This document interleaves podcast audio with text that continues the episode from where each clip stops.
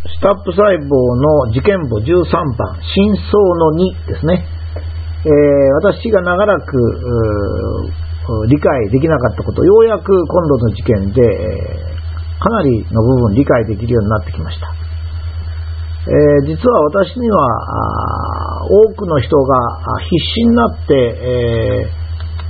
ー、スタップ論文の欠陥を探し、公表し、大保方さんを罵倒しているのか、その理由が理解することができないんですね。小保方さんは誰かに迷惑をかけたわけでもないし、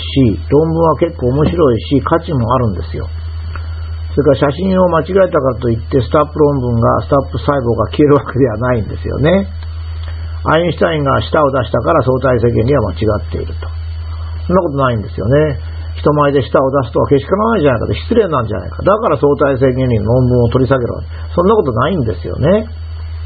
そんなことでこう、懸命になっているのを理解に苦しんじゃうんですよ。まあ、聞くとこによると、東大の入学式ですら、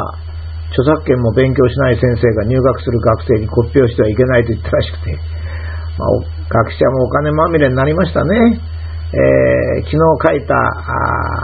ブログにですね、私は骨表してもらうことが名誉なんだというふうにお話ししましたが、えー、その人はなんか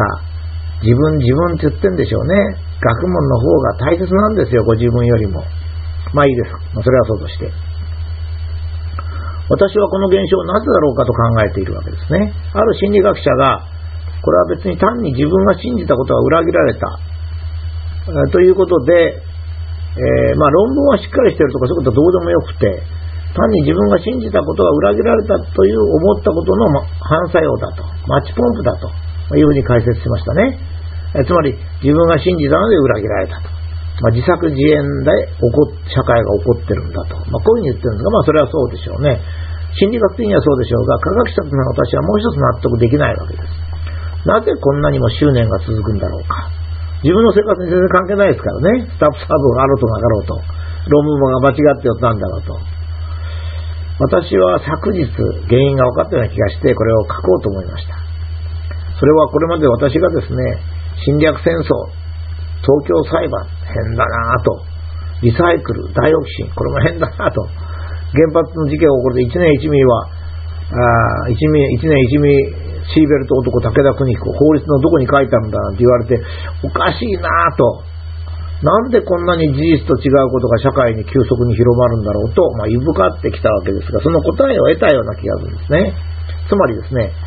自分で調べたり読んだり自分で判断し自分の言動を決めるってのは当たり前ですよね。だって自分の言動ですから。自分が判断しなきゃいけないんですが、どうもそうじゃなくてですね、他人の言ってることで自分の先入観に合うものを事実とするという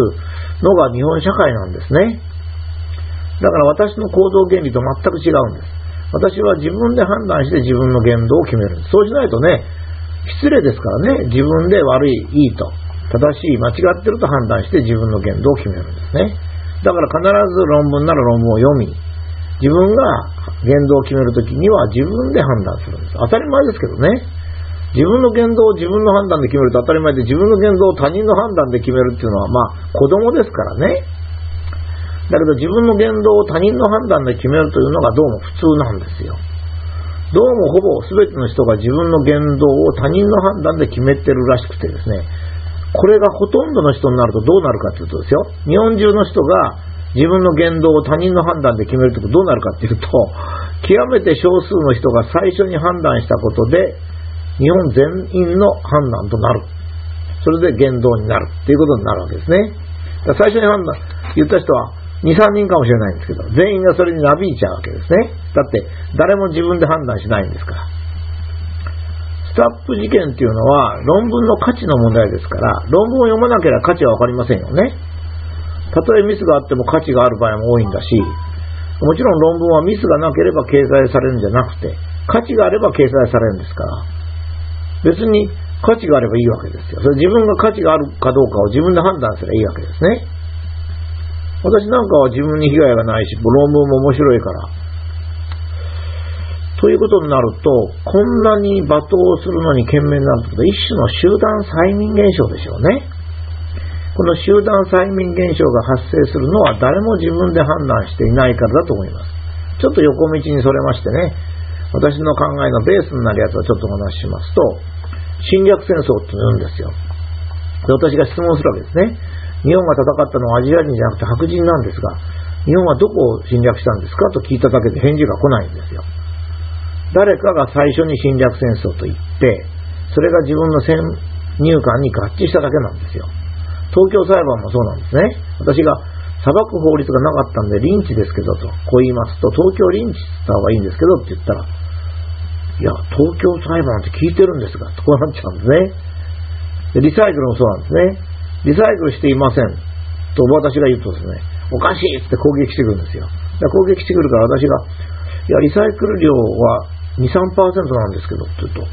え？って言うんですね。いや、あなたリサイクルしているって言うんだから何パーセントでしたか？って言うと、いや、私調査なんかしてませんよ。